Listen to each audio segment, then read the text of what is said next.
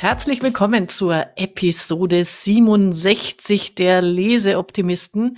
Heute, ich bin voll on fire. Das Buch Spielregeln für Game Changer und dem erklärenden Untertitel Den Teamgeist entfesseln durch radikale Transparenz und Gamifizierung. Geschrieben hat es die Kerstin Friedrich. Ich kenne sie ein bisschen als Positionierungspäpstin und ähm, auch wenn ich so, ja, ihr Buch zwar das Positionierungsbuch auch gelesen habe, aber dieses hat mich jetzt mal so richtig äh, angezündet und empfohlen oder besprochen. Ähm, ja, äh, es kommt von Markus Kohnen. Markus, hallo, du bist Autorencoach und darfst gleich mal ein bisschen was zu dir erzählen. Erstmal vielen, vielen Dank, dass ich hier sein darf. Danke für die Einladung, liebe Angela. Ja, ähm, das Buch werden wir gleich drüber sprechen und du on fire. Wir haben ja schon die letzten zehn Minuten äh, dafür verbraucht, schon mal reinzuhauen und ein bisschen äh, was, was vorzubesprechen und auch die Themen zu machen. Ja, was äh, ist mein Thema? Am Ende Wirkung durch Bücher oder durch Coaching und ähm, naja, ich glaube,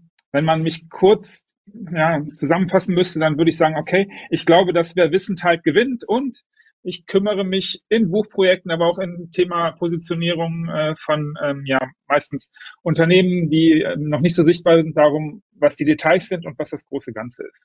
Und Kerstin ja. Friedrich kenne ich genau wie du aus dem Thema Positionierung und Spezialisierung. Genau. Und äh, ich mache jetzt noch mal einen kleinen Werbeblock für dein Buch. Das äh, gönne ich mir ausnahmsweise, wobei ich das sonst nicht mache. Du hast das Buch Strong Impact geschrieben, lerne von 32 legendären Sach- und Fachbuchautoren. Und alle, die hier zuhören, ganz ehrlich, besorgt euch das Buch.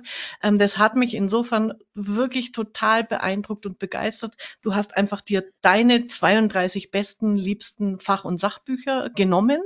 Und so wie wir es jetzt im Podcast machen, hast du einfach für jedes Buch ein Kapitel geschrieben. Und was ich so klasse finde, du hast eine tolle auf ein, zwei Seiten Essenz des Buches plus, also das macht Blinkist ja auch, wenn man so will, plus du stellst dann Fragen, die der Leser, der Unternehmer sich stellen kann aufgrund des Buches. Und diese Fragen sind wirklich klug, intelligent, gelungen, regen zum an äh, Nachdenken an. Danke dafür. Also ich habe jedes dieser Kapitel, ich mache mir einen einmal im Monat, gucke ich mir eines dieser Kapitel an und arbeite diese Fragen durch, weil ich es wirklich, wirklich gut finde. Herzlichen Dank. Ich, ihr seht es nicht, ich werde ein bisschen rot. Eigentlich müssten wir hier aufhören, weil besser wird's nicht mehr. Also von daher vielen, vielen Dank. Ja, gerne. So, jetzt aber zum Buch. Ähm, das erste ist, also beim Titel selber, Spielregeln für Game Changer, konnte ich nicht wirklich, also das hat mich nicht angesprungen. Mhm. Ich habe das zwar schon in meinem in meiner Bibliothek gehabt. Irgendwann habe ich es mir mal gekauft, weil ich drüber gestolpert bin. Aber als wir uns dann unterhalten haben, hey, welches Buch nehmen wir? Ah, Kerstin Friedrich, ähm, kennen wir beide, ist ja nicht schlecht. Du besprichst ja in deinem Buch sie auch äh, mit dem mhm. Positionierungsbuch. Mhm. Äh, und dann ja. sagen wir, ach, sie hat doch ein neues geschrieben, nehmen wir mal das. So, das war ja. der Start unserer äh, Lesereise. Und dann fängt sie eigentlich schon auf den ersten Seiten so an, wo ich mir denke, ja genau, also es macht immer so Klick, Klick, Klick im Sinne von, worum geht's? Ähm, die klassische Unternehmensführung in Deutschland, in Europa ist eher so das geschlossene Denken, also über Zahlen wird nicht gesprochen, äh, über Geld äh, schon gleich gar nicht. Und äh, aber auf der anderen Seite, wir wollen unsere Mitarbeiter motivieren, sie sollen Mitunternehmer sein, sie sollen mitdenken. Und irgendwo das das ist ein Widerspruch in sich. Das ist ungefähr so, sie macht ja immer den Vergleich mit dem Fußballspiel. Ne? Äh, das ist so, wie wenn eine Mannschaft äh, auf dem Feld spielt und sie sehen keine Anzeige. Sie wissen eigentlich nicht, was ist das Ziel des Spiels und ähm, wie, wie ist der Spielstand gerade. Und da ist dieses Spielregeln für Gamechanger meint, wie kann ich spielerisch mit meinen Mitarbeitern äh, mich öffnen, damit die mehr in die Ideenfindung, in die Zielfindung des Unternehmens eingebunden werden. Ja, ich finde übrigens, dass äh, man das, äh, die Idee noch weitermachen könnte, nämlich ähm, es gibt nicht nur keine Anzeige, sondern entweder sind gar keine Tore auf dem Feld oder im transformatorischen Sinne, es sind so viele Tore auf dem Feld, dass man gar nicht weiß, wo spiele ich denn jetzt hier eigentlich drauf, weil ähm, da ja auch immer aus den verschiedenen Informationen und verschiedene Zielvorgaben und was will ich denn eigentlich machen und da herrscht, glaube ich, nicht nur in deutschen Unternehmen eine unglaubliche Verunsicherung ein Stück weit auch. Was ist jetzt eigentlich die Idee des Unternehmens? Was, warum bin ich jetzt eigentlich hier? Und ähm, ja, da sind wir schon bei Regeln brechen und ähm, vielleicht dann auch bei dem, was Kerstin Friedrich da schreibt. Ne? Ja. Genau. Also ähm, wenn man es in einem Satz sagt, der steht auch irgendwo, man braucht Transparenz hinsichtlich der Ergebnisse, dann spart man sich alles mit Motivationstraining und Co, weil ähm, die Mitarbeiter wissen, ja, wa was das Tor ist, wann, wann Erfolg äh, wirklich Erfolg ist. Das ist schon mal so ein guter, guter mhm. Merker. Womit man sich als Unternehmer sofort auch selbst transparent macht. Und ich könnte mir vorstellen, dass da das ein oder andere äh, Komfortzone verlassen, was ihr auch sagt, äh, liegt für den Unternehmer oder für das Führungsteam. Ja, das ist ja, da sind wir schon dann beim Punkt, ähm, was sehen wir kritisch? Äh, natürlich, wir können, ja. kann man ja vorgreifen, ist ja kein Problem. Ähm, natürlich ist es gerade in so einer äh, Gesellschaft, sie redet ja auch immer wieder von Glaubenssätzen, ähm, mhm. in, wo, wo, der Glaubenssatz einfach heißt, über Geld redet man nicht und äh, wir sind eher bescheiden und äh, all diese Dinge, ähm, ist es natürlich schwierig, so eine äh, totale Transparenz zu schaffen. Was ich das, weswegen ich es total gut finde, das Buch teilt sich ja in, in zwei große Teile. Und das erste ist ähm, ich, ich habe es genannt, so das ist Trainingscamp mit Team Challenges. Die kann man mhm. unabhängig davon machen, dass man jetzt schon in der to totalen Transparenz lebt. Und erst der zweite Teil ist dann die Meisterschaft mit Open Book Management und dem Scoreboard Management. Reden wir gleich drüber. Also, dass man sich über diesen ersten Teil einfach mal dem Gedanken nähert, ähm, wie man seine Mitarbeiter einbezieht in Optimierung, in Verbesserungsmöglichkeiten, also eben in so Team-Challenges. Ja, richtig. Ähm, du hast mich gerade oder ihr habt mich gerade ein Stück weit ähm, stöhnen hören. Ähm, das Thema mit dem, naja, wir sind ja schon, du hast ja gesagt in der Kritik. Die, die Frage mhm. ist halt, was passiert, und das habe ich mich gefragt, was passiert, wenn jetzt 15 Prozent, ich glaube, das ist schon eine kritische Masse an Mitarbeitern, sagt, interessiert mich alles überhaupt nicht. Ist mir vollkommen egal und ich möchte eigentlich hier nur meinen Job machen und geht mir doch weg mit dem ganzen, äh, mit dem ganzen, tja, Schnickschnack. Äh, sagt mir einfach, was ich machen soll. Könnte ein Problem werden. Und auf der anderen Seite, ähm, was, was, was wir eben auch schon kurz angesprochen haben, ist, was passiert, wenn diese charismatische Persönlichkeit, die all das initiiert und die ja dann auch in der eigenen Transparenz und in dem eigenen Thema, was wollen wir denn erschaffen und was ist denn die Idee von dem allen, wenn die ausfällt? Also kann das Führungsteam, wenn es eins gibt, das äh, dann kompensieren oder bricht es dann so kartenhausmäßig zusammen? Das ist eine Frage, die ich mir noch gestellt habe. Ja, und wir werden sie nicht antworten können, zumindest nicht, was das Buch ist, sondern äh, jede, jede, jeder Unternehmer, jede Unternehmerin wird da seine eigene Entscheidung treffen, inwieweit sie dieses Spiel ähm, initiiert was mich so, warum ich gesagt habe, ich bin so on fire, also ich habe mich zwar bewusst entschieden, ich bleib Solopreneurin, beziehungsweise ich bin ja mit meinem Mann in der mhm. Partnerschaft, auch beruflich und mit einer Kollegin, also aber wir sind eben Partner auf Augenhöhe und mit Mitarbeitern ähm, habe ich mich dagegen entschieden. Aber da habe ich mir mal gedacht, wenn ich wirklich so 10, 20, 30 Mitarbeiter hätte, das wäre mein Führungsstil mit solchen Leuten würde ich auch gerne zusammenarbeiten. Äh, ähm, Kerstin schreibt ja auch immer wieder, oder de, muss ich auch gleich nochmal was dazu sagen, ähm, entscheidend ist die Freiwilligkeit. Also das bringt hm, nichts, ja. irgendeinen Mitarbeiter zu, einer, äh, zu einem Teamworkshop zu zwingen, der darauf keinen Bock hat. Da haben bei mir alle Alarmglocken geläutet, weil ich kenne das noch aus alten QM-Projekten, so Qualitätsmanagement-Projekten, wo du dann äh, 30 Mitarbeiter vor dir hast, die Hälfte hat innerlich sowieso keinen Bock und du sollst die jetzt motivieren, da in so tollen Projektgruppen äh, sich zu überlegen, wie sie ihre Checklisten besser ausfüllen. so, da, da sind wir doch, ja, und da sind wir doch auch bei einem sehr schönen Thema, nämlich das Thema Motivation. Und das ist ja das, was dann, äh, es gibt ja hordenweise Motivationstrainer und Motivationscamps und Motivations keine Ahnung was. Und durch genau dieses Thema, wenn es durchzusetzen ist, lass uns mal im Konjunktiv bleiben, dann würde das ganze ja. Motivations Thema natürlich komplett rausfallen. Weil, naja, so ein Spieltrieb kann man, glaube ich, überall voraussetzen, bei nahezu jedem Menschen, zumindest meiner äh, Wahrnehmung nach. Ja, genau. Und äh, sie, sie schreibt irgendwo auch, ähm, es, ähm, also ich mag, also lass uns mal bei diesen Team-Challenges äh, bleiben, bevor wir dann in das Open Book Management geben. Äh, was ich total gut finde, sie schreibt auch, äh, es gibt so einen mehr oder weniger angeborenen Besserwisser-Effekt. Das heißt, sobald wir ein Problem sehen, das uns irgendwie berührt, und ganz ehrlich, wenn ich Mitarbeiter in einer Firma bin und es gibt ein Problem, dann, dann betrifft mich das ja, überlegen wir immer sofort, wie man es lösen könnte, auch selbst wenn wir dafür weder Auftrag noch Qualifikation haben. Und die, in den üblichen Strukturen von Firmen ist es nur leider so, wenn du das erste Mal versuchst, deine Idee loszuwerden, deine Problemlösung, kriegst du eins aufs Dach nach dem Motto, ja, das ist nicht dein Bier. Und du bist demotiviert mhm. und, und sprichst nie wieder was an. Und diese Team-Challenges sorgen einfach dafür, dass die, die Bock haben, erstmal an einem Thema zu arbeiten, das bearbeiten und, und das dann auf die ganzen, äh, aufs ganze Team dann natürlich über, überstrahlt äh, und, und die mitziehen. Würdest du dementsprechend, da sind wir dann aber schon, glaube ich, auf der Metaebene, aber wir sind immer mhm. noch im Buch. Würdest du sagen, dass deutsche Teams, deutsche Mitarbeiter prinzipiell Bock auf sowas haben? Ja, und zwar ja, ne? wirklich, wenn man wenn man es in dieser Art macht, wie, wie sie es beschreibt. Äh, übrigens, äh, für mich neu, ne? Ähm, du hast ja gesagt, du kanntest diese äh, Prinzipien schon. Das kommt ja aus Amerika. Da gibt's äh, eine Bewegung, die heißt The Great Game of Business. Äh, da gibt's einen Autor, Jack Stack, der das mit Bo Burlingham, hat er schon vor, ich weiß nicht, 20 Jahren oder länger, ein Buch darüber geschrieben, wo das alles herkommt.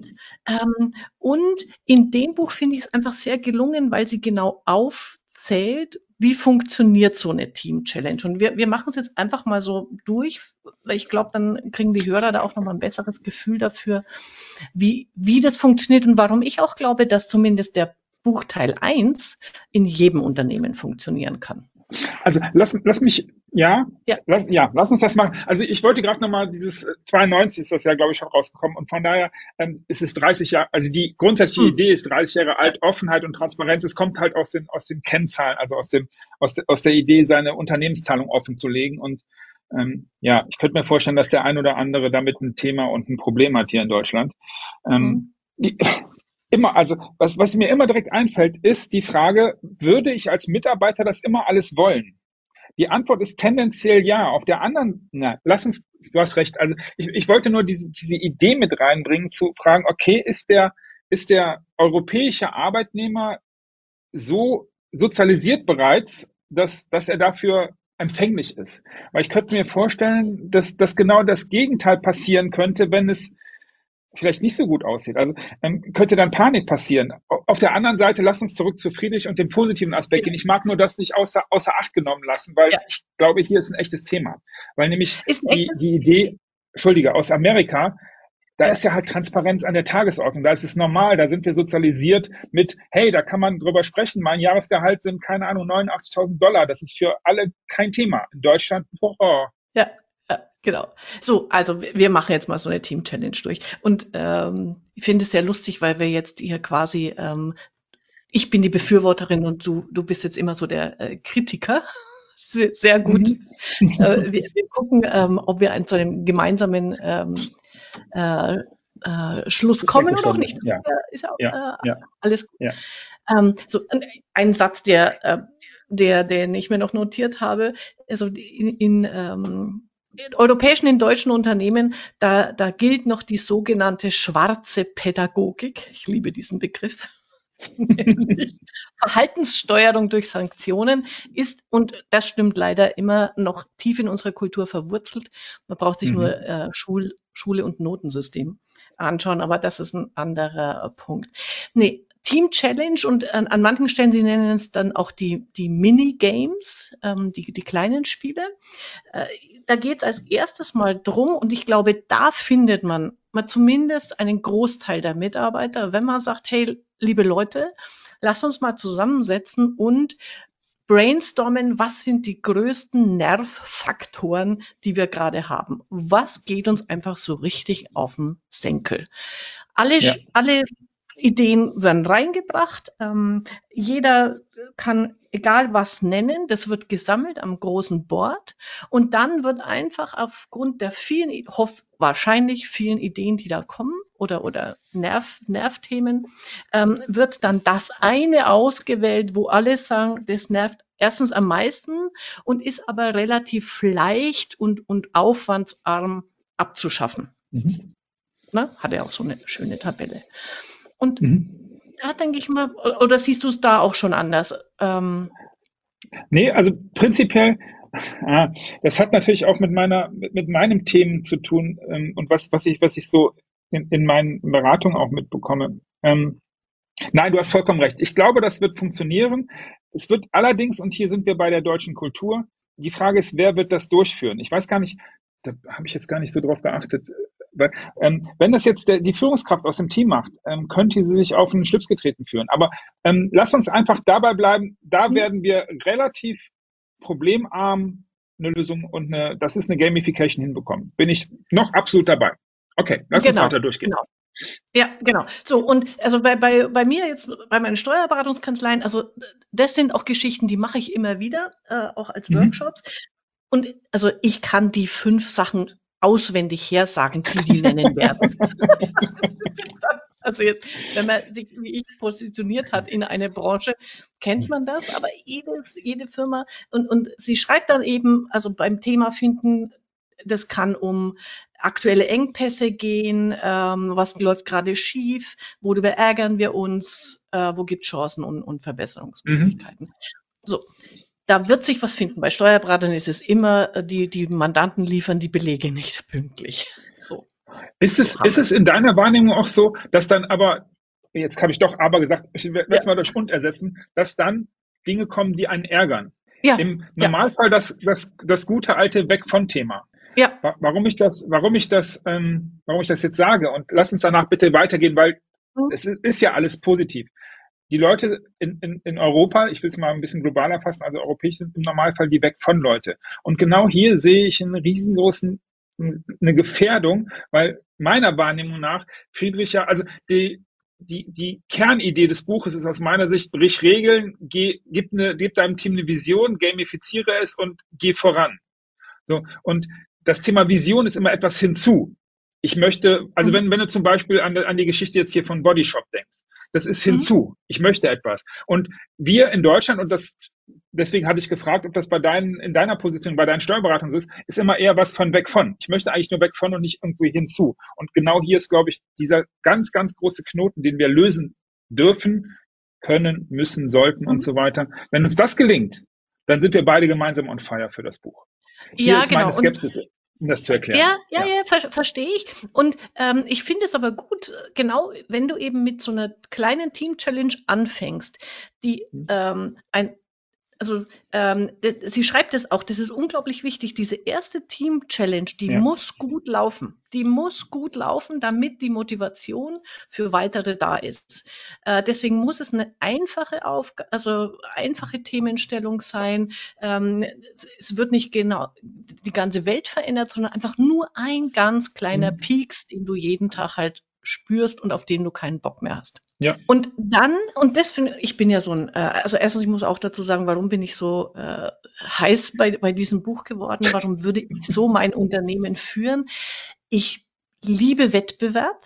Ähm, mhm. Ich werde dann auch so richtig ähm, kreativ. Also ich finde es ganz toll, aber ich bin jetzt nicht der Ellenbogenwettbewerbsmensch, sondern es macht mir einfach Spaß, dann äh, spielerisch äh, so, so über solche Dinge äh, nachzudenken. Also das ist nochmal so ein Ding von mir einfach, muss ich dazu sagen. Kann ich, so. Kann ich super gut nachvollziehen. Lass mich, das hat damit ja. zu tun, es hat ja aber auch einen Grund, warum du Unternehmerin geworden bist. Ne? Also, und hier sind wir schon wieder in der Forderung, meine Mitarbeiter müssen mehr unternehmerisch denken und dann sind wir sofort bei dem Transfer auch zu dem, was, was, was sie ja schreibt, ist, dass das immer den Mitarbeitern vorgeworfen wird. Und das ist ein Eingangspunkt, das, das Spielerische, um ein Stück weit das hinzukriegen. Ja. Ja, ja, genau. So, aber dann, und das war für mich nochmal so ein, so ein Merker, das finde ich total gut. Und dann, also erstens, du findest ein Thema, es muss ein möglichst leichter Einstieg sein, der wirklich allen dann äh, größtmöglichen Nutzen bietet, wenn es gelöst ist. Und dann kommt, kommt aber Nummer zwei, und sowas wird dann immer vergessen in unseren deutschen sachlichen Kulturen, sage ich mal, nämlich einfach so, gib dem Spiel einen guten Namen, dass die Leute Bock haben mitzumachen. Und das finde ich so gut. Sie hat ja dann unglaublich viele Beispiele auch. Äh, auch ähm, es gibt einige deutsche Unternehmen, die diese, die, die dieses Core Whiteboard-Management äh, machen. Und äh, also die Doktorspielchen, ne?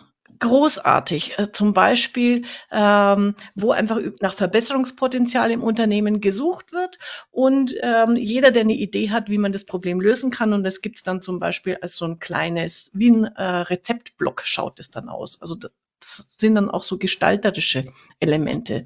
Oder was jetzt auf, auf die Steuerberatungskanzleien auch gut passt, ist das Stundenhotel. Allein diese mhm. Namen, die so gut. Ähm, da geht es zum Beispiel drum, ähm, jeden Tag muss am Abend die Zeiterfassung äh, erledigt sein. Wenn das nicht der Fall ist, kann ich gescheit abgerechnet werden. Erstens. Zweitens, wenn ich es erst am Ende der Woche mache, weiß jeder, äh, habe ich die Hälfte vergessen und tu die Sachen irgendwo hin buchen äh, in der Zeiterfassung und, und, und. Da hängt viel dran. Und einfach nur über dieses Stundenhotel und dann ähm, zum, zum Scoreboard kommen wir noch.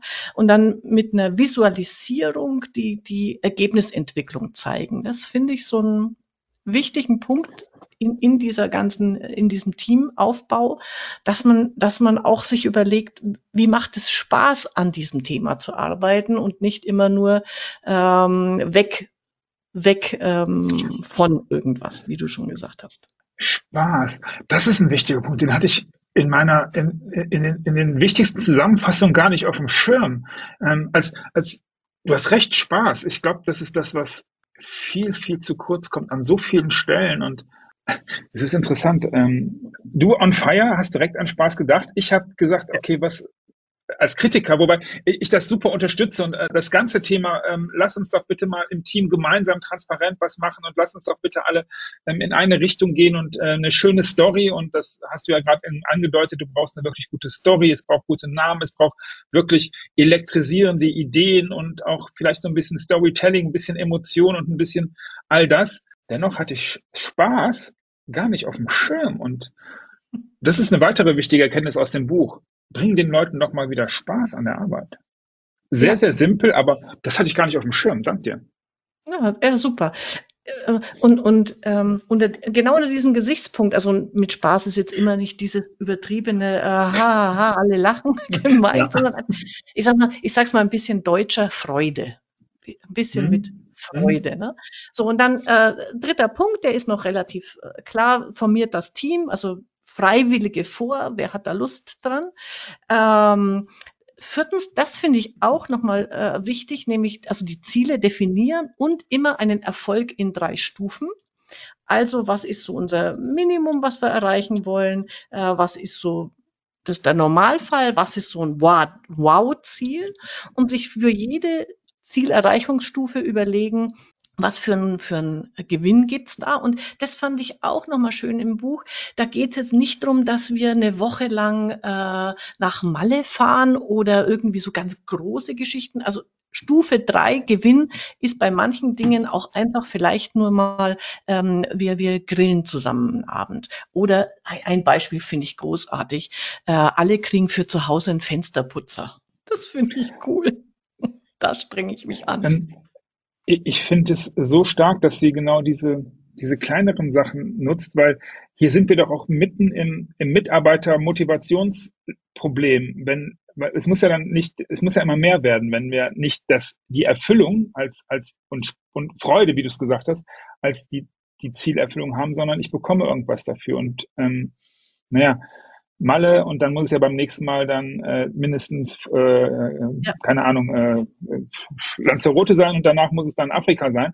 Und ja. genau das, das beschreibt sie ja zumindest meiner Wahrnehmung nach, lass das doch mal bitte mal alles weg, weil das hat mit Motivations, naja, am Ende hast du es als schwarze, schwarze Pädagogik genannt. Am Ende ist es ja nur der Umkehrschluss, wenn du sagst, okay, wenn wir nicht mit Strafe regeln, sondern mit immer mehr äh, Gratifikation, mit immer mehr Incentives, das, das ist ja im Grunde nur die andere Seite dieser schwarzen Pädagogik. Und Spaß und Freude und Erfüllung, ja, ja. das beschreibt sich schon ganz ja. cool mit den kleinen Sachen. Ja. Geil.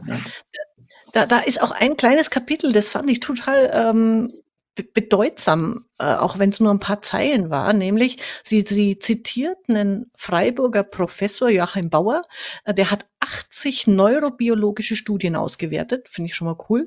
Und äh, Ergebnis, ähm, wen wundert's jetzt in dem Buch zumindest, ähm, Kern aller menschlichen Motivation ist es, zwischenmenschliche Anerkennung, Wertschätzung, Zuwendung oder Zuneigung zu finden und zu geben. Also dieses, die stärkste und beste Droge für den Menschen ist der andere Mensch, ist, ist das Zitat vom, von dem Herrn Bauer.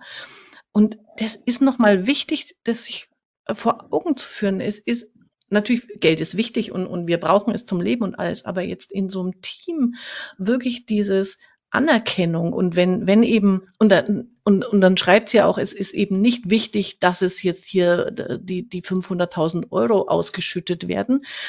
Allein ja. die kleine Anerkennung, hey, wie eben so, ähm, du kriegst einen, Kinogutschein oder irgendwas Nettes oder du kriegst eine, einen kleinen Baum für deinen Garten, was auch immer, ähm, das macht die Wertigkeit aus. In deinem Zitat hast du gerade, ähm, und das, ich weiß nicht, ob die anderen, ob die Hörer das mitbekommen haben, äh, das hinzu so, so, so energetisch auch gesagt. Du hast nämlich gesagt, zueinander, Zuspruch, mhm. zusammen.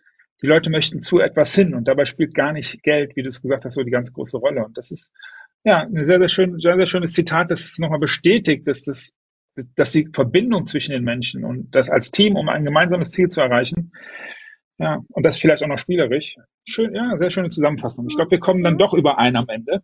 Ja. Ja, genau. So, also jedenfalls in dieser Team Challenge, ähm, also ich finde es auch richtig gut dann von ihr beschrieben, wie du die durchführst. Also gibt es richtig wertvolle Tipps und Anregungen. Also dieses Ziele in drei Stufen äh, definieren, die Spieldauer Dauer bestimmen. Also auch sie sie gibt konkrete Hinweise, also wenn es um eine Verhaltensänderung geht, also die Mitarbeiter müssen künftig was anders machen als vorher, braucht so ein Spiel zwölf Wochen. Wenn es um Ideen äh, generieren gibt, reichen ein oder zwei. Und bei manchen Spielen, wenn es zum Beispiel darum geht, äh, wir wollen äh, Teilnehmer für eine Veranstaltung finden, gibt es ein natürliches Ablaufdatum. Also ähm, auch nochmal. Die Veranstaltung, ja, klar. Ja. Spielregeln, ja. Ja, ansonsten ja. kann das Spiel halt nicht funktionieren. Genau. Ja. ja. Genau.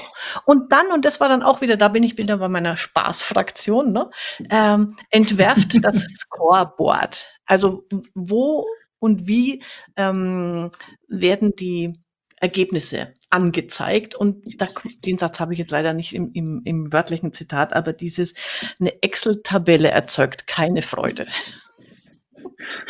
Aber Steuerberatern schon, oder?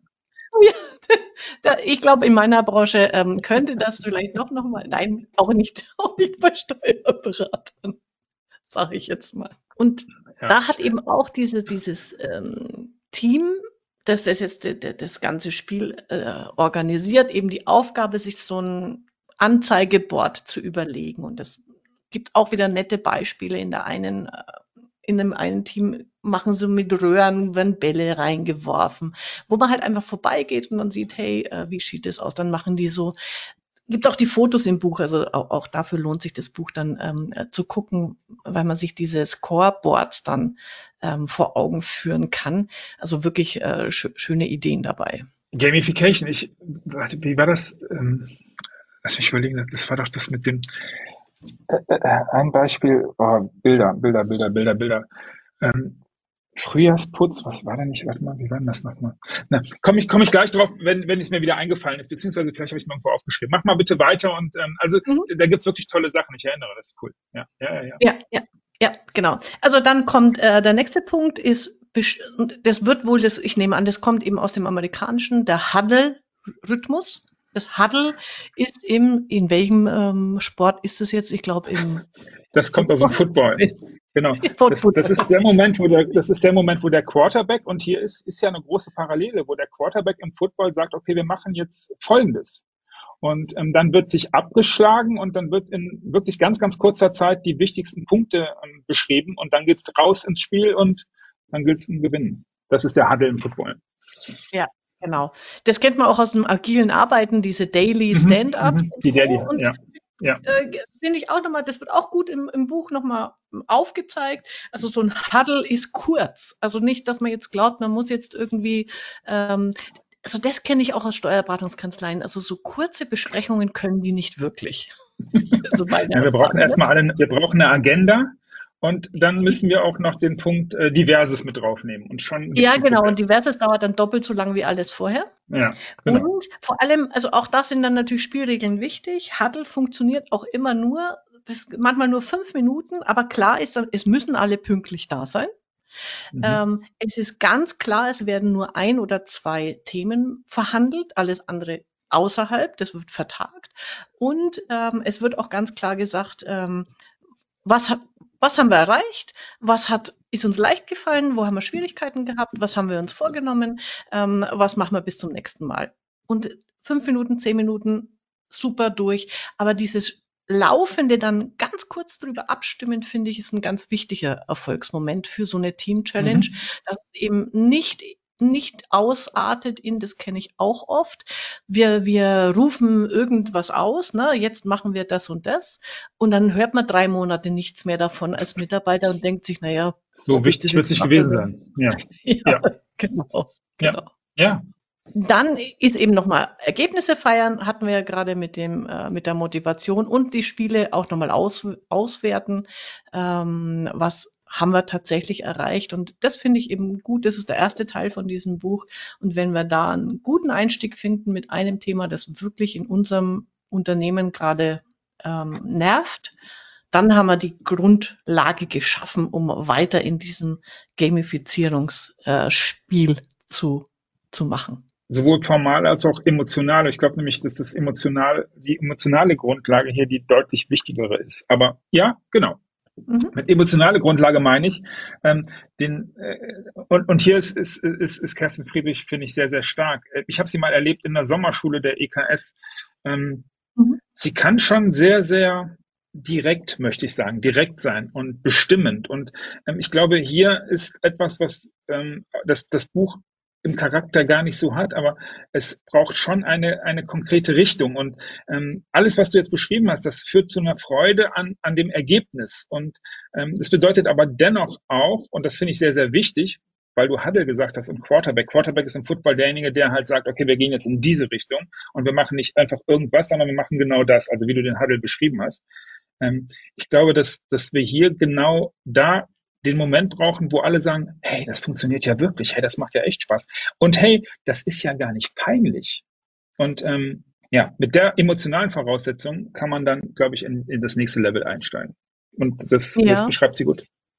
Ja, genau. Äh, das Charme ist übrigens ist, Scham ist in Deutschland, fällt mir jetzt gerade ein, das haben wir gar nicht thematisiert, fällt mir mal gerade ein, Scham ist in der ganzen Thematik sicherlich gerade in Deutschland auch, auch ein Problem. Oh, wie könnte das aussehen? Äh, spielen. Oh, nein, lieber nicht. Ja. Ja, ja, das ist ein guter Punkt. Über den habe ich auch noch nicht nachgedacht. Also super, dass du ihn ansprichst. Ähm, dieses, äh, es ist mir peinlich, äh, wenn ich da mhm. jetzt eine, eine Idee bringe, wie werden die anderen ja. das annehmen? Das sind wir wieder bei Akzeptanz und Wertschätzung. Ja. Und äh, Wahnsinn, super guter äh, Einwurf jetzt an der Stelle. Das ist, glaube ich, die große Kunst in diesem Spiel tatsächlich, dass wenn eine Idee kommt und die mag noch so bescheuert klingen im ersten Moment. Da darf, du darfst nicht die Augen verdrehen. Allein, du guck, alle gucken und äh, ist tot. Dann hast du Motivation gekillt forever. Ja, und hier, hier ist sie ja dann äh, in, in den Beispielen auch immer gerne ein bisschen amerikanisiert. Nämlich, sie ist nicht amerikanisiert, aber da sehen wir es ja. Also ähm, jetzt hat Elon Musk als Beispiel, das ist ja auch einer, mhm jetzt hat er gesagt, komm, lass uns zum Mars fliegen. Also wenn du da anfängst, die Augen zu verdrehen, also das, das ist jetzt natürlich ein ganz, ganz sehr, sehr weites Thema an der Stelle, aber ähm, da verdreht keiner die Augen. Und was du jetzt meinst, okay, lass uns doch mal äh, nicht Excel-Listen nehmen, sondern halt diese Ballwurfmaschine zum Beispiel. Oder wir, wir, wir nutzen mal, ähm, keine Ahnung, Boxen von Keksen, bauen die aus und nutzen die als Spielstandsanzeige. Dann äh, dürfen halt nicht fünf von zehn Leuten sagen, was ist denn das für eine bescheuerte Idee? Und genau hier ist diese, dieser Transfer ins nächste Level. Ganz, ganz stark. Und Scham ist immer eins, was wir in Deutschland, äh, naja, ist eine andere Geschichte, aber wo die herkommt, äh, ich glaube, da haben wir in Deutschland noch ein bisschen dran zu knabbern. Ja. ja, ja. Aber nur weil du Elon Musk äh, ansprichst, fällt mir gerade ein, äh, relativ hinten im, im Buch ähm, schreibt sie dann nochmal über Führung und ähm, wie die ausschaut. Da, da habe ich einfach schmunzeln müssen, weil ähm, Elon Musk, Steve Jobs ähm, und, und Co. Ähm, werden ja immer so als wow, äh, das sind Führungskräfte und äh, wie viel äh, man sich von denen abschauen kann. Und sie schreibt äh, so, so nicht. Also vergiss es von denen kannst du dir gar nichts abschauen. Das sind Ausnahmeerscheinungen. Und wir in unseren Unternehmen haben ganz andere Themen und Problematiken als die. Und für uns ist, äh, ist, ist, geht Führung anders. Nur mal so, weil mir es gerade einfällt. Ja, äh, ich glaube übrigens, dass man sich, äh, dann sind wir wieder ein bisschen auseinander, ich glaube, dass man sich von denen eine Menge abschauen kann, aber es bleiben halt genau, wie du sagst, Ausnahmeerscheinungen. Und ähm, ich bin auch nicht sicher, von daher bin ich mit dir d'accord, das sollten wir jetzt nicht groß thematisieren. Äh, ich glaube allerdings, dass gerade sich die deutsche Wirtschaft, das ist vielleicht der Punkt, den ich meine, sich davon eine Menge abschauen kann. Ob das jetzt für das Thema, was mache ich denn mit meinem äh, 20-Mann-Team, da sind wir sicherlich ein bisschen weit weg von. Ja, das stimmt. Das stimmt. Mhm. Ja, okay. So, also, äh, wer es geschafft hat, mit Team Challenges wirklich äh, ähm, den Satz habe ich mir noch rausgeschrieben. Team Challenges werden immer auf sinnvolle Themen gespielt, deren Ziele man bei klarem Verstand nicht anzweifeln kann. Darum ist es schwierig, sich ihnen zu entziehen. Also ganz, ganz wichtig, das müssen wirklich sinnvolle Themen sein. Dann hat man die Voraussetzung geschaffen. Oder man kann aus, also aus meiner Sicht, man kann auch hier aufhören. Man kann hier auch sagen, ich führe mein Unternehmen und mache halt immer wieder Team Challenges, wenn es geht, Herausforderungen zu meistern und alles andere lasse ich, wie es ist. Hier im Buch geht es eine Stufe weiter, ähm, nämlich, und das ist eben dieses amerikanische System, dieses Open Book Management und Scoreboard Management. Und ähm, Scoreboard Management ist, sie nennt es dann den Fitness Tracker des Unternehmens. Und mhm. da ist, und jetzt auch da, also mir haben sich am Anfang natürlich die Haare aufgestellt und dir vermutlich auch. Und Open Book Management heißt tatsächlich, die Zahlen des Unternehmens werden den Mitarbeitern gegenüber offengelegt. Alle Zahlen. Alle wow. Zahlen, genau. Und ja, genau, ja, genau. Äh, ja, äh, Haare zu Berge das ist ja das, was, was oft passiert ist. Wir machen einige Zahlen öffentlich, und zwar die, die uns jetzt hier gerade gefallen und die jetzt aus unserer Sicht gegebenenfalls den einen oder anderen Mitarbeiter motivieren könnten. Du siehst nicht, wie ich äh, Gänsefüßchen in die Luft mache. Mhm. Und Open Book ist halt Open Book. Guck halt rein, was du sehen möchtest. Und da habe ich aber einen echten Augenöffner-Moment gehabt, weil ich natürlich auch, äh, wie gesagt, ähm, da, da ist so dieses, in, in Deutschland oder mir auch als Deutsche fällt dann sofort eben Neidkultur ein. Ne? Oh Gott, wenn mhm. ich jetzt offenlege als Unternehmerin, wie viel ich verdiene und ähm, so, solche Geschichten, dann oder die Mitarbeiter untereinander wissen, was der andere verdient, dann geht ja gleich so, wow, die Größus und hier und äh, bla. Ähm, und, und das wäre dann schlecht für die Stimmung. Was, was hier, was mich dann nochmal wirklich beeindruckt hat oder, oder zum Nachdenken gebracht hat, ist, ähm, Open Book funktioniert oft deshalb nicht, weil, weil die Mitarbeiter gar nicht verstehen, was die Zahlen bedeuten. Also, mhm, ja. äh, warte mal, den Einsatz habe ich mir auch aufgeschrieben. Ähm, die interessieren sich ja vielleicht gar nicht für die Finanzkennzahlen. Ja, kein Wunder, denn würde ich ein chinesisches Wörterbuch auf den Tisch legen, äh, würde ich mich ja auch nicht dafür interessieren, weil ich verstehe nicht, was da drin steht. Und dieses Open Book Management meint als erstes mal, und vielleicht das ist mal ein Schritt, den ich auch immer gehen würde, ist, mal seinen Mitarbeitern ein Verständnis für die unternehmerischen Kennzahlen vermitteln wäre es hier nicht, ähm, ist aber äh, out of the box, aber äh, gerade in deiner Positionierung, ich weiß nicht, ähm, wenn du mit deinen Steuerberatern sprichst, wie viel Prozent glauben denn die Steuerberater, die Unternehmer selber verstehen die BWA, die sie zugeschickt bekommen?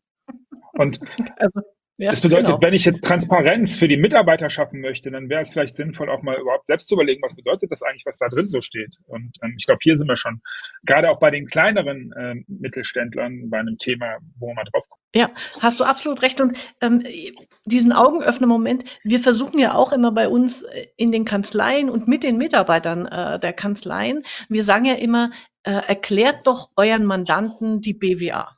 Ne? Weil die mhm. verstehen sie nicht, die lesen sie nicht. Also ist es mal eure Aufgabe. Nur ich, ich habe mir dann gedacht, naja, die Mitarbeiter verstehen sie ja auch nicht. Vielleicht müssen ja. wir da ah, ansetzen. Okay. Ne? ja, ja. Wir, wir, gehen immer so selbstverständlich davon aus, naja, die machen die BWA, dann werden sie ja auch wohl wissen und erklären können, was da hinter den einzelnen Finanzkennzahlen steckt. Aber das haben die tatsächlich, also ist jetzt nicht vorwurfsvoll gemeint den Mitarbeitern gegenüber, das haben die gar nicht gelernt. Die haben Steuern mhm. gelernt in ihrer Ausbildung, die machen Steuern und machen eine Buchhaltung, aber ähm, wirklich so, wie, wie es in dem Buch beschrieben wird, und da gibt es ja eine Challenge dazu, die ich ganz großartig finde, ähm, wirklich mal sich hinzusetzen mit den Mitarbeitern und in einfacher Sprache zu sagen, ja, was bedeutet denn Umsatzrentabilität? Erklär es mal in deinen Worten.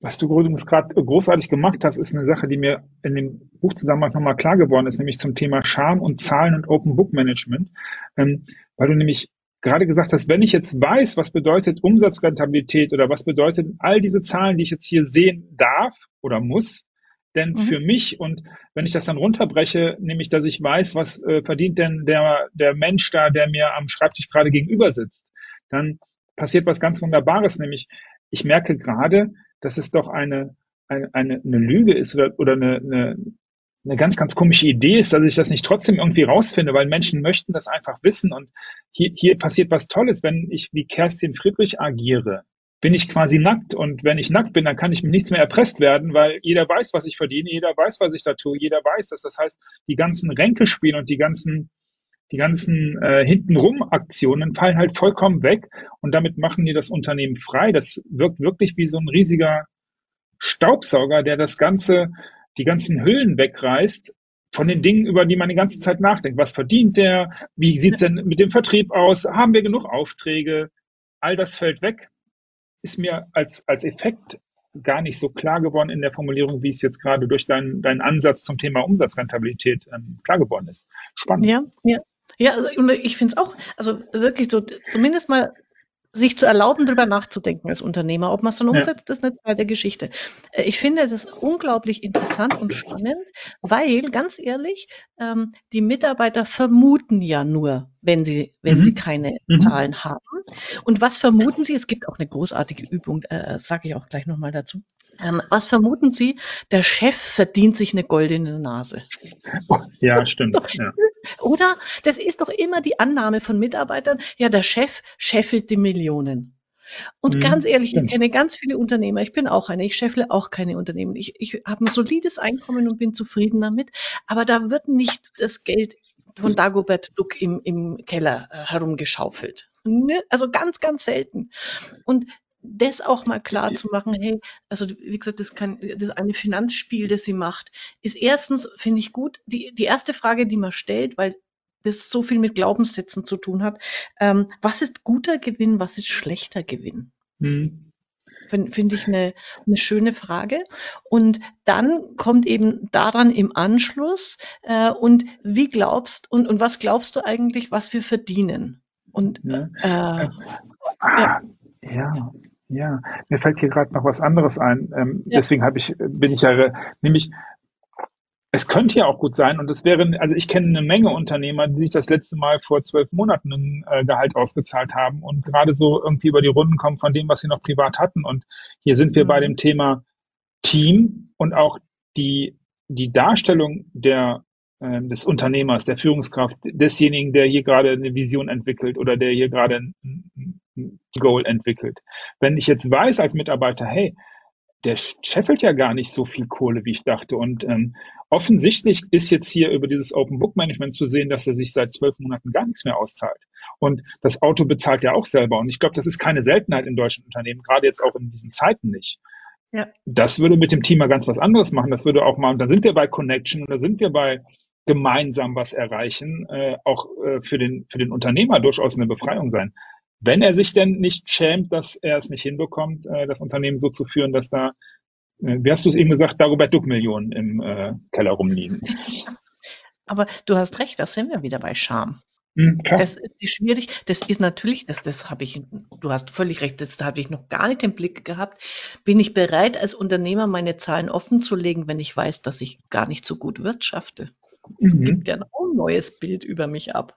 So, ähm, jetzt nochmal, um hier auf das Open Book Management zu kommen, mhm. ähm, finde find ich wichtig an der Stelle, das oberste, wichtig, der oberste äh, Punkt lautet beim Open Book Management, ich muss Train Finanztraining mit meinen Mitarbeitern machen. Also kann nicht einfach jetzt äh, alle, die jetzt hier uns zuhören oder das Buch gelesen haben, Unternehmer schreien Hurra, morgen gehen sie ins Unternehmen und sagen, guckt mal, hier ist meine Bilanz, meine Gewinn- und Verlustrechnung und jetzt gucken wir mal, was macht ihr da damit. Dann, das könnte nach hinten los. Könnte, könnte ins Auge gehen, ja.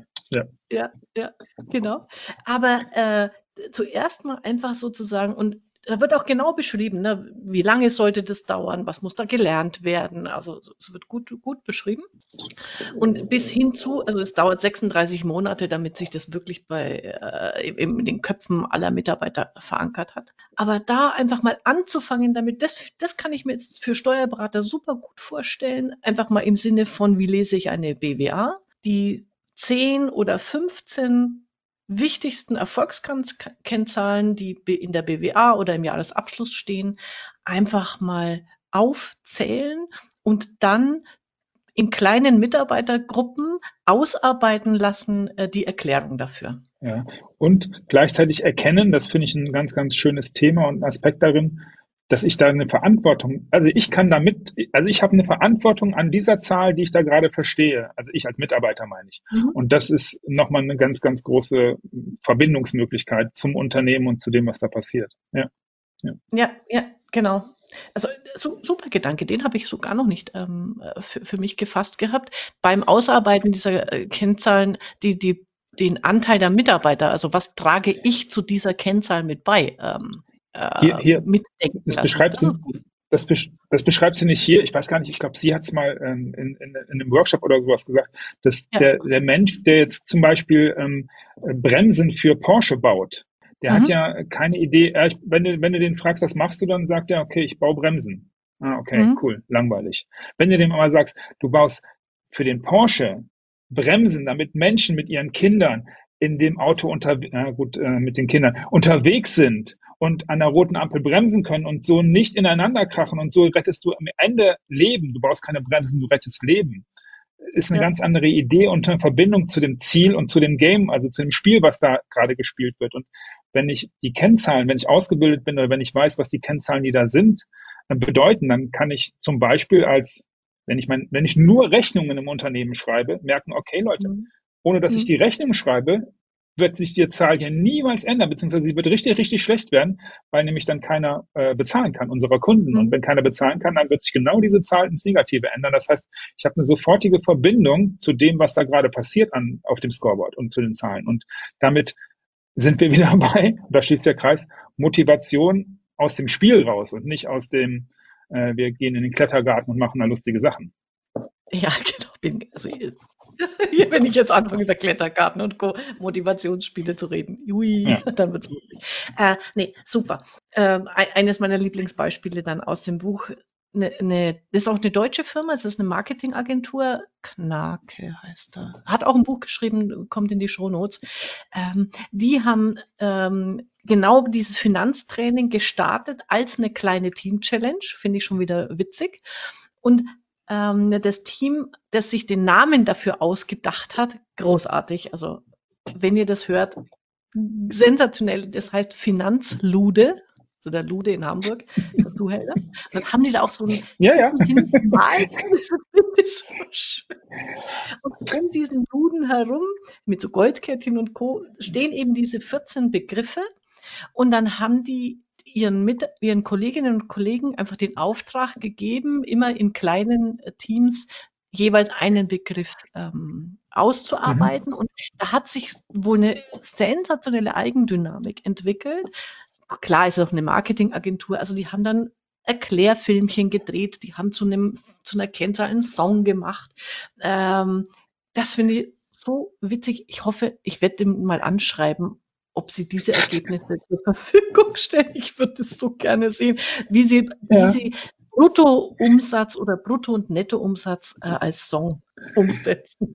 stark ist in dem Zusammenhang übrigens auch, dass man sieht, ja, wie du schon sagst, Marketing und da setzt man jetzt eine höhere Kreativität und auch vielleicht eine gewisse Offenheit voraus, aber dennoch in dem Team muss eine wirklich gute Kultur geherrscht haben, dass man überhaupt diesen, weil was passiert, wenn du normalerweise, wenn ich denke, okay, wir sind im Brainstorming zu genau diesen Namen und jemand kommt mit der Idee um die Kurve, äh, mhm. Bei 98 Prozent der Unternehmen würden doch sofort die Augen verdreht werden und sagen, was, was hat der denn geraucht? Äh, lass das bitte. Und offensichtlich ist, ist in diesen Unternehmen Kultur offen. Und naja, hier sind wir wieder am Anfang mit dem Thema, ähm, lass uns ein Spiel draus machen und lass uns bitte einander offen sagen, äh, um was es geht und wie wir was äh, gemeinsam hinkriegen können. Ja, sehr schön. Ja, genau. Und ähm, also ein großes Beispiel, das sich durchs ganze Buch zieht, das muss auch der eine ähm, Best Practice aus Amerika sein, das ist Zingermans, so ein Delikatessengeschäft. Von dem wird immer sehr viel be ähm, beschrieben, wie, wie der das umgesetzt hat, äh, auch mal einmal als durchgezogenes Beispiel. Da fand ich ähm, in einem Nebensatz steht es nur, es ist natürlich inzwischen ein großes Unternehmen, mehrere tausend Mitarbeiter, aber die haben zwei Theaterwissenschaftler inzwischen eingestellt für die Dramaturgie von diesem Finanztraining. Also allein sich das mal vor Augen zu führen, ist großartig. Story. Menschen lieben Stories und Geschichten und wenn man die auch noch selbst ein Stück weit schreiben kann, ja. Mhm. Ja, also ich, ich wünsche mir immer noch ein Impro-Theater zum Thema, wie lese ich eine BWA? Oh, da habe ich noch gar nicht drüber. Da, ein, In, äh, ein Impro-Theater, wie lese ich eine BWA? Ja, okay. Falls du das Wenn du das mal eingeführt hast bei einem deiner Kunden, sagst du bitte Bescheid. ja, genau. Großartig. Oh meine Güte, wir, wir sind schon wieder ähm, voll, voll im, in, in der Zeit äh, hinten. Äh, lass uns noch mal, wa, was gibt's noch aus deiner Sicht unbedingt mitteilenswertes? Was gibt's noch unbedingt mitteilenswertes? Ich finde die Metaebene spannend. Ähm, die Metaebene ist aus meiner Sicht, äh, begib dich als Unternehmer in die Unsicherheit, nämlich die Unsicherheit, wie werden die Menschen, wie werden deine, deine Leute das Spiel auffassen. Was, was vielleicht ein bisschen unterrepräsentiert ist, die Möglichkeit, dass das komplett scheitern kann und dennoch aber es am Ende für das das neue Spiel keine Alternative gibt, als Regeln zu brechen und zu gucken, was passiert und Offenheit den Mitarbeitern gegenüber zu zeigen. Weil all das setzt voraus, dass ich Vertrauen habe in die Menschen, die ich angestellt habe. Und ein Seitenaspekt, der da rausfällt, der meines Wissens gar nicht angesprochen wird, ist das Thema, was bedeutet das für neue Mitarbeiter? Was bedeutet das auf dem Arbeitsmarkt? Das wird ein riesiges oder ist ja schon ein riesiges Problem, Fachkräfte. Was bedeutet das als Vorteil auf dem Arbeitsmarkt, wenn ich im Onboarding-Prozess oder im Bewerbungsprozess sagen kann, hier, guck mal, das sind unsere Zahlen. Und das kennt jeder. Und ähm, das ist ein Ding, was aus meiner Sicht dann noch zu wenig angesprochen, nein, oder was in der Folge da rauskommen wird, wenn ich mich traue, und das ist, glaube ich, die Kernbotschaft, Regeln zu brechen und aus der Komfortzone rauszukommen und mich mal als Unternehmer auch mit meinen Zahlen zu zeigen. Also aus der Unternehmerperspektive fehlt mir da ein bisschen was. Mhm. Oder es ist nicht, nicht ausreichend, na, ausreichend ist das falsche Wort. Es ist nicht risikoreich genug beschrieben aus meiner Sicht. Und hier sind wir, ähm, womit wir angefangen haben, als wir in der Vorgespräch waren, es kommt aus Amerika, das Thema. Und ähm, da sind halt viele Leute unterwegs. Und was man genauso sagen muss, es sind natürlich auch viele krachend gescheitert damit. Wenn du sagst, 36 Monate dauert das, äh, 32 Monate, dann bist mhm. du damit ziemlich lang beschäftigt und unterwegs und auf dem Weg kann ja eine Menge, Menge, Menge Mist passieren. Und das wird passieren. Ähm, und das, das, da ist Kerstin Friedrich wieder sehr, sehr hart, indem sie sagt, okay, es wird Mist passieren. Und da musst du dann halt einfach weitermachen. Du musst dich halt hartnäckig weiterentwickeln und mach einfach das, was du machen wolltest und bleib offen. Ich ja. glaube nämlich, dass es eine Menge Möglichkeit oder eine Menge Beispiele gibt, die damit angefangen haben und dann nach vier Wochen gemerkt haben oder nach, nach vier Monaten, ui, äh, hm, hier sind wir in Transparenz und hier muss ich ja Dinge tun, die ich jetzt von meinen Mitarbeitern gerne mal erwarte und verlange, aber die müsst ihr jetzt selber machen. Nee, dann hören wir lieber auf, dann machen wir jetzt doch lieber was anderes. Wir versuchen zwar mit agil. Schwierig. Ja, also ähm, ich denke, das ist ein super äh, wichtiger Punkt nochmal für den Abschluss. Du musst dir das vorher durchdenken, komplett. Mhm. Mit allen Für und Widers und was Möglichkeiten und was passieren könnte. Und erst wenn du dann für dich guten Gewissens sagen kannst, okay, das ist wirklich mein Ding, das ist meine Philosophie, dann hast du auch das Durchhaltevermögen, ähm, ja, ja. das zu machen. Und insofern finde also für, für mich, das Buch zu lesen, lohnt sich auf jeden Fall für diese Team-Challenges, ja. ja. darüber nachzudenken. Ja. Und dann kann ich mir immer noch überlegen, ob ich wirklich in Open Book äh, gehe, in, in äh, ähm, ins echte Scoreboard-Management oder ob ich sage, nee, eigentlich ist das für mich schon mal, ist das schon eh auch schon ein Game Changer, muss man mal sagen. Ich wäre so gerne Mäuschen, wenn die Hörerinnen und Hörer jetzt das Buch mit dem, was du beschrieben hast, was ich antworten durfte, lesen. Ich glaube, der Blick und das, der Blick auf und ins Buch wird anders aussehen und wir werden es nie rausfinden, ob ob, ob die Erkenntnisse ohne das, was jetzt hier gehört worden ist, andere wären, also wenn ich unbelastet oder unvorbereitet mhm. in das Buch gehe oder wenn ich jetzt so vorbereitet in das Buch gehe. Fände ich sehr spannend. Werden wir nie rausfinden, aber ich finde es einen interessanten Aspekt und ich glaube, dass, dass du den, äh, den, den Menschen, die das Buch jetzt lesen werden, eine, eine, eine Lupe mit in die Hand gegeben hast, um an einigen Stellen nochmal genauer hinzugucken und sich noch mehr auf das Buch zu freuen. Finde ich sehr, sehr stark.